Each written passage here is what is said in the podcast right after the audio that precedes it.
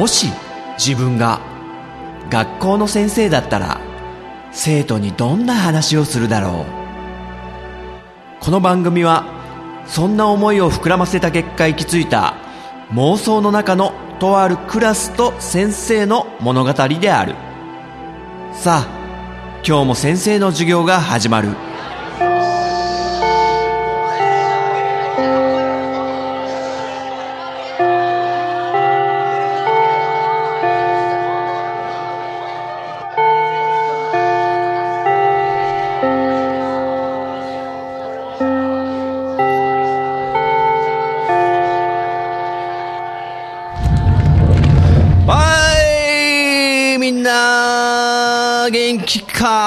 か元気そう。いいね。先生も元気だよ。夏バテとかしてない？みんな。オッケー。おいいよ。顔色いいね。焼けてんねみんな。おうおういいねいいね。健康的。まあみんな夏をねいろいろ満喫してるみたいでね先生もねちょっと嬉しいねそういうの見れると。まあいろいろね思い出話とかよかったら聞かせてね。あ、そうそう。先生ね、最近ちょっとね、すごいスッキリした出来事があったんだけど、聞いてもらっていい？っていうのがね、音楽に関する話なんだけども、まあ、先生、あの、ある CM を見てて、あ、このバックで流れてる曲すごいいいなと思って、で、それがピザハットの CM のバックで流れてる曲なんだけど、ピザハットの CM もね、いろんなパターンがあって、で、あと季節によっても全然違うし、じゃあね、やっぱりネットで調べてみようっつって、ピザハット CM 曲って言って調べても、情報が出てこない。なんか、乃木坂46の CM のこととかはよく出てくるんだけど、先生が聴いてるその知りたい曲は明らかに乃木坂じゃないし、で、ピザハットの公式のね、ホームページとか調べて CM の、えー情報とか載ってたりするんだけど、そこにも何もないと。うっそーとか思って、で、ツイッターをこう検索して調べると、やっぱりね、先生と同様に、この曲誰なんだろう何も情報ないよね。って言ってる人が、つぶやいてる人が何人かいたんだよね。それが結構少数なんですよ。でも知りたがってる人はいるわけで。で、やっぱ情報もない。で、そうこうしてる間に、YouTube には、その CM が上がってた。ピザハットの公式が正式にその15秒のスポット、テレビ CM スポットを、えーきちんと紹介してる動画が上がってたので、そこを見ても、やっぱりその、誰が歌ってるとか、なんて曲なのかとか、全く情報がない。で、YouTube の動画のコメント欄とか見ても、やっぱり、この曲っていい曲だけど、何も情報ないよね、みたいなことをみんな書き込んでるのね。あ、どういう感じの曲かっていうのをちょっと雰囲気だけでもちょっとやってみようかな。まあ先生が歌うのは合ってないから多分大丈夫でしょう。あの、女の子ボーカルのね、曲なんで。Happy down,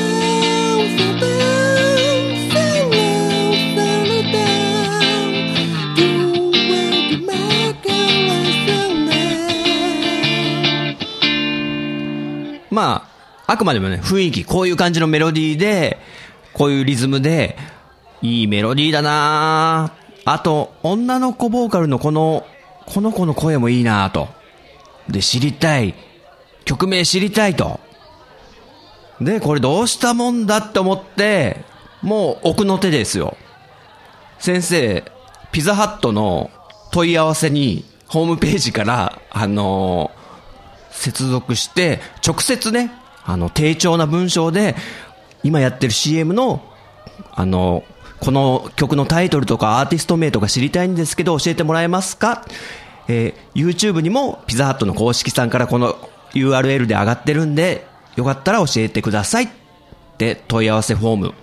ピザハットに直接ですよ。送ったら、えー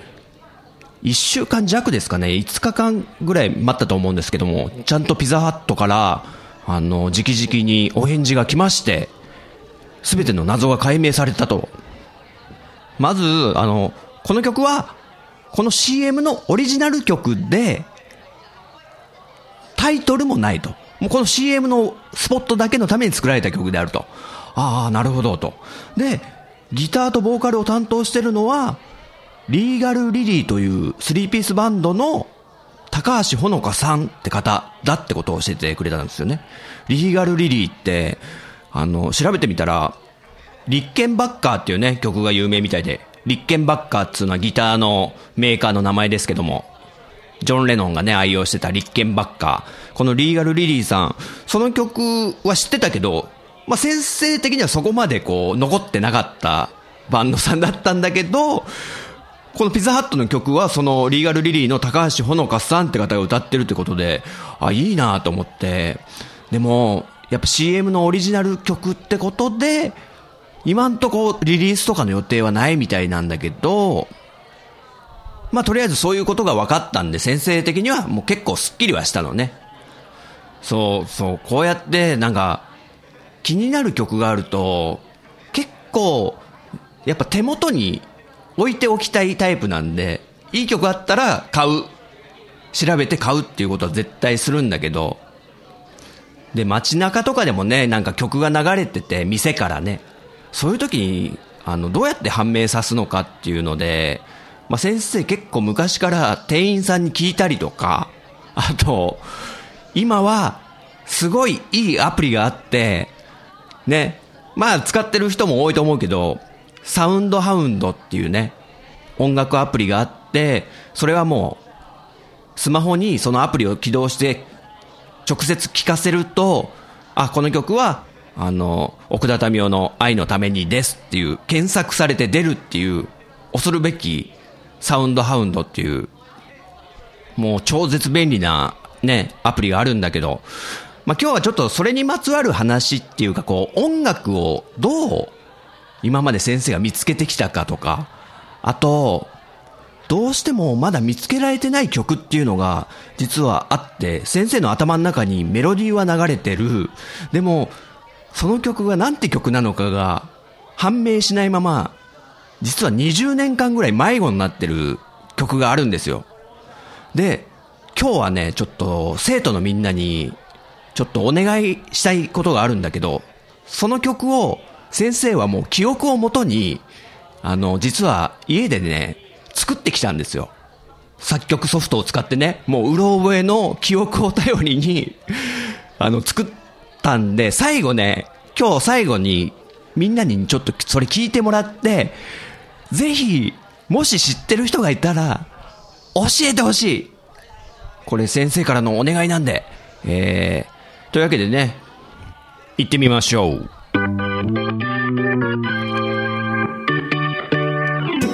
はい。好きな音楽、ね、やっぱいっぱい見つけたいなと、まだまだ知らない曲とかいっぱいあるだろうって思って、やっぱ絶えず目を光らせるじゃないけど、こう耳を、聞き耳を立ててるというか、あ、このメロディーいいなと思ったらやっぱりその曲名を知りたいっていうのはね、先生昔から思ってることで、結構ね、まあ、さっきの話だとピザハットに直接問い合わせたりしてね、今はネットがあるんで、あの、問い合わせフォームから直に、あの、連絡取れたんで、そういうことできたんだけど、昔は、ね、ネットがない時代もあったわけで、でも先生はね、今と変わらず、あれこの CM の曲なんだろうって思ったら、もう知りたくって、でも知れる手段はほぼほぼないんですよ。ホームページとかもないですよ。ネットにつなげないんだから。で、その CM に、こう、曲名とかが出てたらいいんですけども、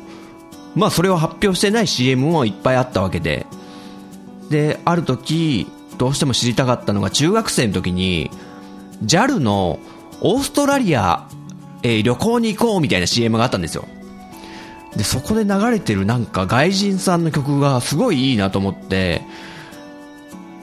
どうしようと思って、JAL に電話しましたからね、先生。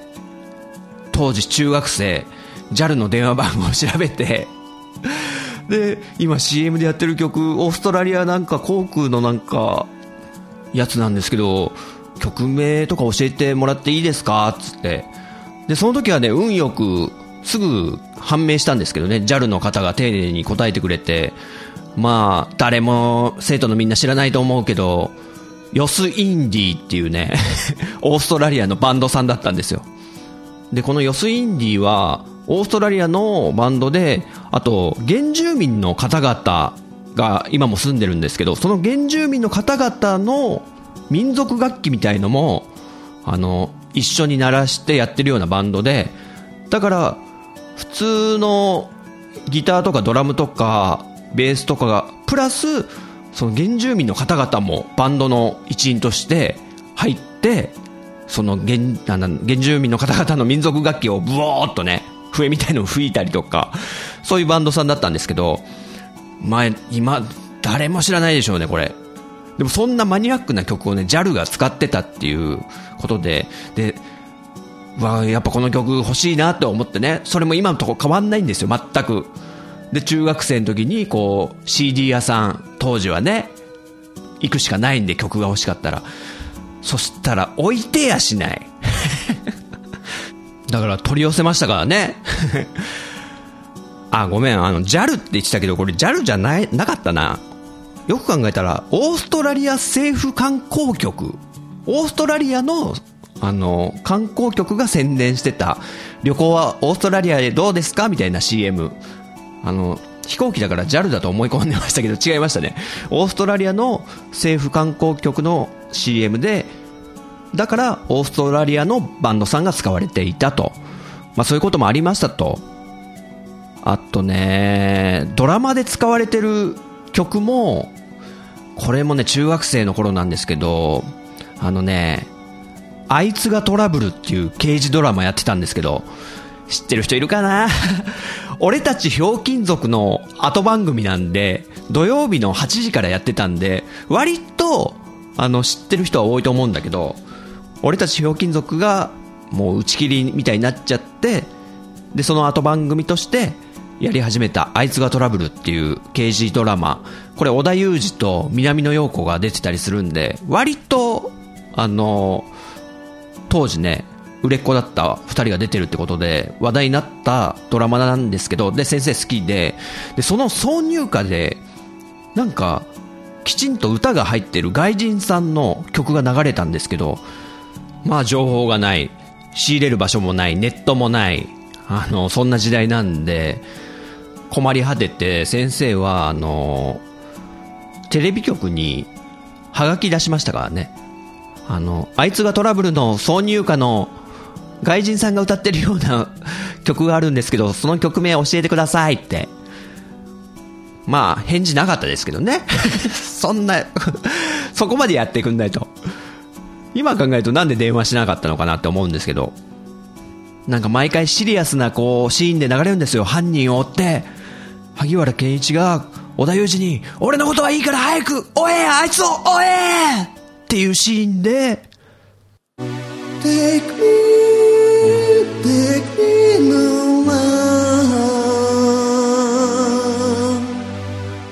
みたいな感じでね、流れるんですよ。あの、シリアスな感じで。で、すごい好きで、結局わかんなくって当時は。で、大人になってネットが繋がってからいろいろ調べると、安全地帯のギターの方がなんかプロデュースされてて、えーストミーハートみたいな曲名だったかな。で、音源化はされてないと。って感じでね、ネットがない頃はもう、えらい苦労したんですよ。こうやって曲を判明させるのに。で、一番最初の話に戻るけど、ピザハットのね、今やってる CM の曲は、ピザハットに直接ネットで問い合わせできて、探すことができた。で、しかもね、先生がそのことをツイッターにつぶやいたら、あ、これは善意でやったんだけど、あの、この曲を知りたがってる人が結構いたんだよね、ネット上に。で、ピザハットから公式からもらったあの問い合わせの答えなんで、ツイッターでしっかりあの書いたんですよ、僕。そしたらね、その歌ってる本人であるリーガルリリーというバンドのボーカルの高橋ほのかさんがいいねしてくれたんですよね。うわ、ご本人が見てくれてるんだとか思って。で、その後に高橋ほのかさん自身も実はピザハットで歌ってるんです。YouTube で上がってるの知らなかったです。こちらです。みたいな感じでつぶやいてらっしゃったんで、おお、すげえよ。これ俺きっかけ、俺きっかけとかね、ちょっと、あの、自分の中で盛り上がってましたっていうね。で、今っつうのはそういう制作者の方が直にこう、リスナーとか、ファンの声を届けられるっていう、ね、昔じゃ考えられない、すごい時代だなと思って。なんか最近先生が漫画の紹介いろいろしてたけど、映像犬には手を出すなっていう漫画もね、紹介したら、それも作者ご本人がいいねしてくれて、まあさすがにポッドキャストは聞いてくれてはないと思うけど、あ、そういうのもちゃんとエゴサーチって言ってね、してるんだなと思ってね、逆になんか、変なことを書いてなくてよかったなってね、ほっとしちゃうよね。そうやってもう届く時代なんですね。すごいなと思って。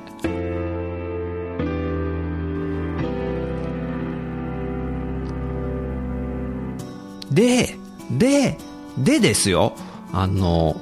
最近はね、ネットも便利になったし、そしてスマホというものがあるじゃないですか。ということで、わかんない曲をスマホのアプリで検索したらすぐに曲名が判別するっていう、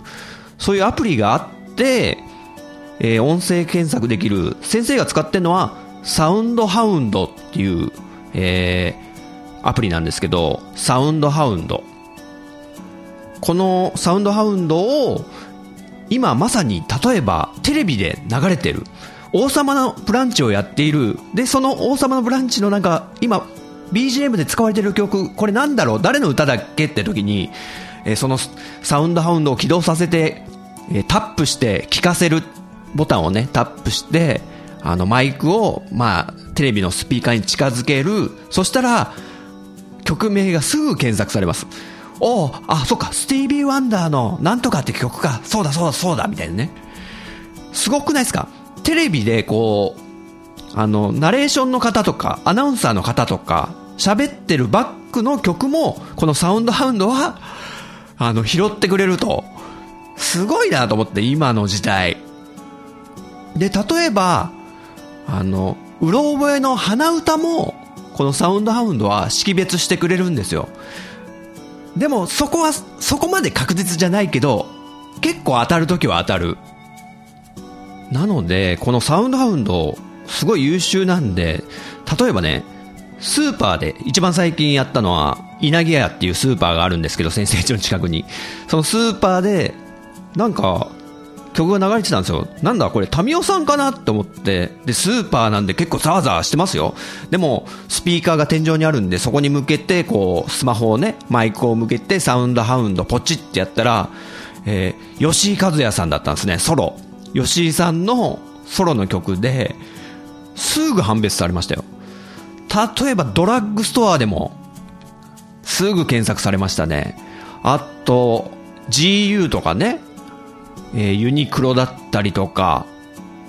まあめちゃくちゃ有能であると。この曲なんだっけ？知りたいなって時に、すぐ判別してくれます。大体いけると思いますよ。ある程度有名な曲であればね。それは曲の途中であっても大丈夫なんですよね。これ不思議なんですけど、データベースがすごい充実してんのか。で、極めつけなのがあって、このサウンドハウンドを、ここで使っても判別されちゃったよって先生驚いたのが、あの、甥っ子と姪っ子の小学校の頃に運動会行って、ね、小学校の運動会のあの、わかりますよね？スピーカーで音楽流すじゃないですか、運動会の。あの、ラッパの形したような、拡声器みたいなスピーカーですよ。決して音質は良くないですよね。ところが、このサウンドハウンドくん、見事に検索してくれたんですよね。これは驚きましたよ、ちょっと。で、さらにさらにもう一個極めつけなのがあって、あの、10年ぐらい前の話だと思うんですけど、まあ、スマホとかもない時代、もうガラケーの時代ですよね。で、ギャップっていうアパレルショップ、洋服屋さんあるんですけどね、ギャップ。これも安くってなかなかいいもの売ってるあのギャップに行って、で、ギャップって結構外人さんの曲がずっと流れっぱなしになってるんですよ。で、やっぱり先生ずっと聴いてて、で、いいなって思う曲があったんで、店員さんに、すみません、この曲って何かわかりますかって聞いたら、いや、ごめんなさい、わかりませんと。あの、会社からもうただその音源だけ渡されてるんで、曲名とかまではちょっとわからないんですよって言われて、ああ、そうですかって言って、で、その時、あの、先生は、あの、バンドのスタジオとかで、撮るためにレコーダーみたいなのを持ってたね。今でいう IC レコーダーだけど、もっとしょぼいやつね。あの、えー、それを持ってたんで、もうその店で、その曲をね、録音しておいて、いつか、いつかこの曲が分かる時が来るんじゃないかってことで、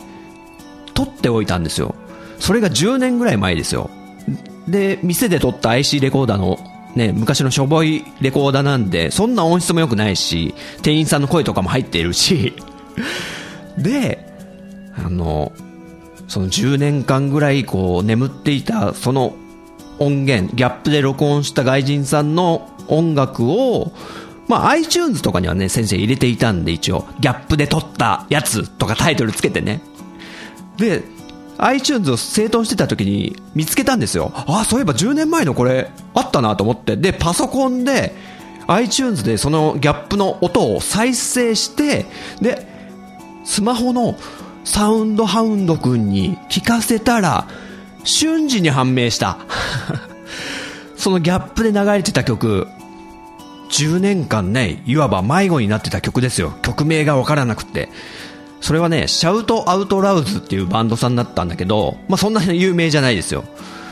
でも、もう速攻買いましたからね。ああ、この曲、そうだそうだ、好きだった。ああ、ようやく判明した、マジでみたいな。っていうね、もう、スマホ、すごいっすね。このサウンドハウンドを見つけてからはもう割と曲名が判明するんですごくありがたく街中とかでもね、使ってるんですけど、先生だから、あの、店とかでこう、スマホ、天井に掲げてたりしますからね。あの、聖火ランナーみたいにね。この曲何ですか？つって。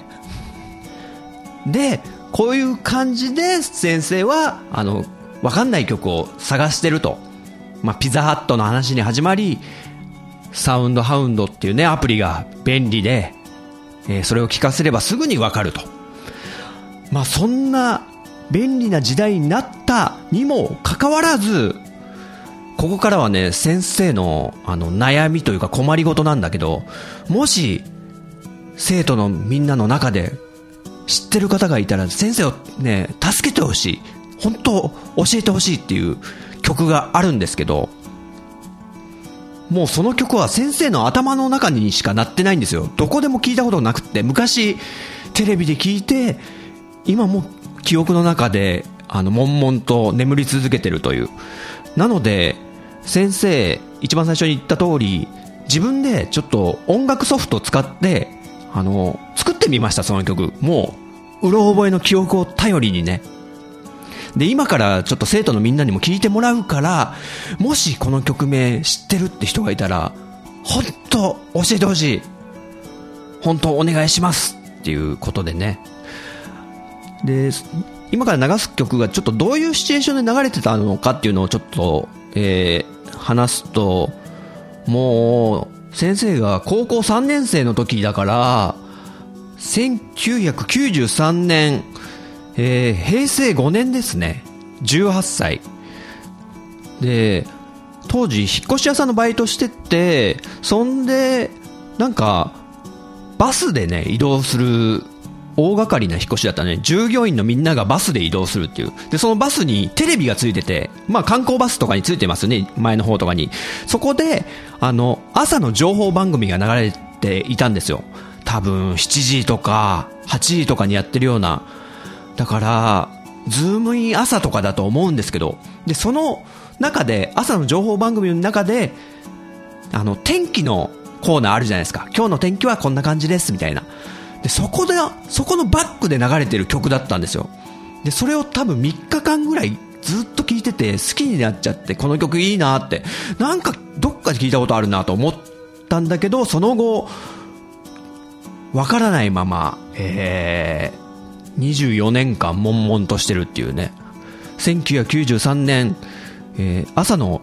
情報番組、ズームイン朝とかだと思うんですけど、その、えー天気コーナーで流れてた曲。それをね、あの、シンセのインストの曲なんで、歌はないんですよ。もちろん、先生のうろ覚えの、あの、24年前のね、で、3回ぐらいしか聞いたことない曲の記憶なんで、全然合ってない可能性もあるけど、大まかな感じは合ってると思うんで、多分、まあ著作権的でも、まあギリセーフだろうぐらいな気持ちでちょっと作ったんで、じゃあちょっと聞いてもらいますんで。では聞いてください。24年間迷子の曲です。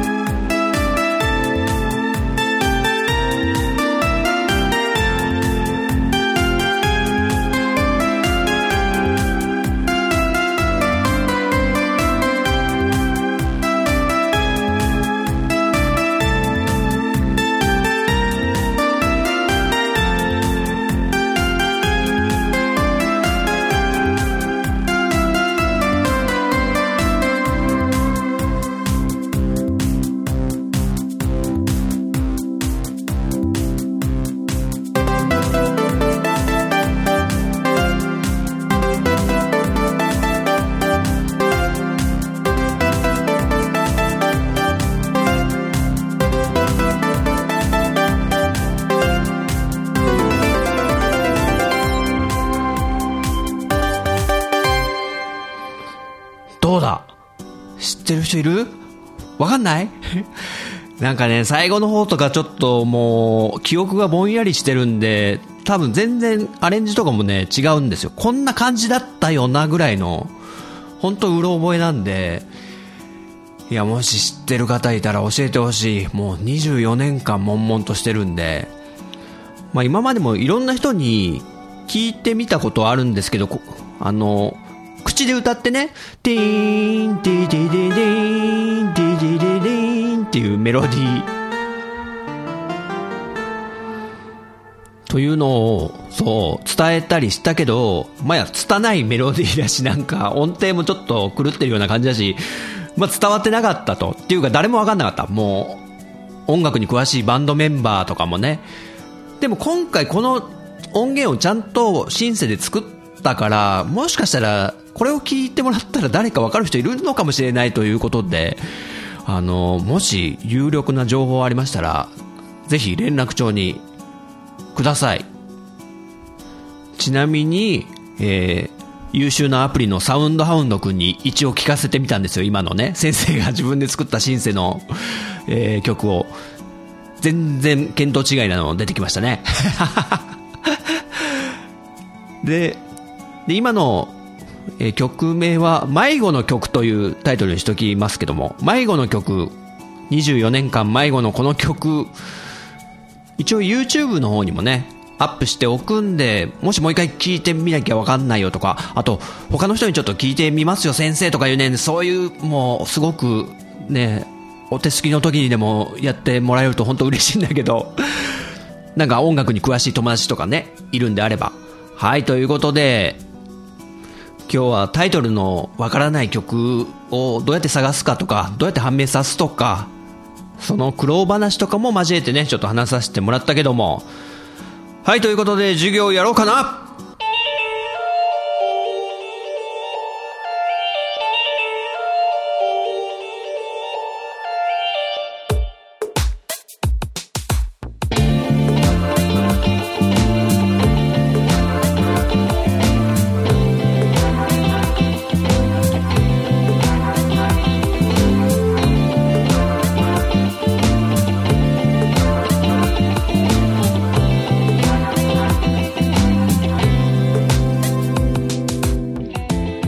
ったでしょうか？この番組は私陣太が先生風に生徒に語るスタイルとなっています。気に入ってくださった方はポッドキャストでご購読ください。iTunes ストアのレビューで評価していただくと励みになります。人学 Twitter アカウントのフォローもお待ちしています。人学では番組をお聞きになっている生徒さんのメッセージをお待ちしております。Twitter ハッシュタグカタカナで人に漢字の学ぶで人学と書いて投稿してください。私が先生視点で受け答えさせてもらうことをご了承ください。現時点ではメールアドレスお便りフォームブログコメント欄は開放してません。長文の熱いメッセージの場合は Twitter の人学アカウントか人太アカウントに直接 DM をお送りください。それではまた次回の授業でお会いしましょう。さよなら。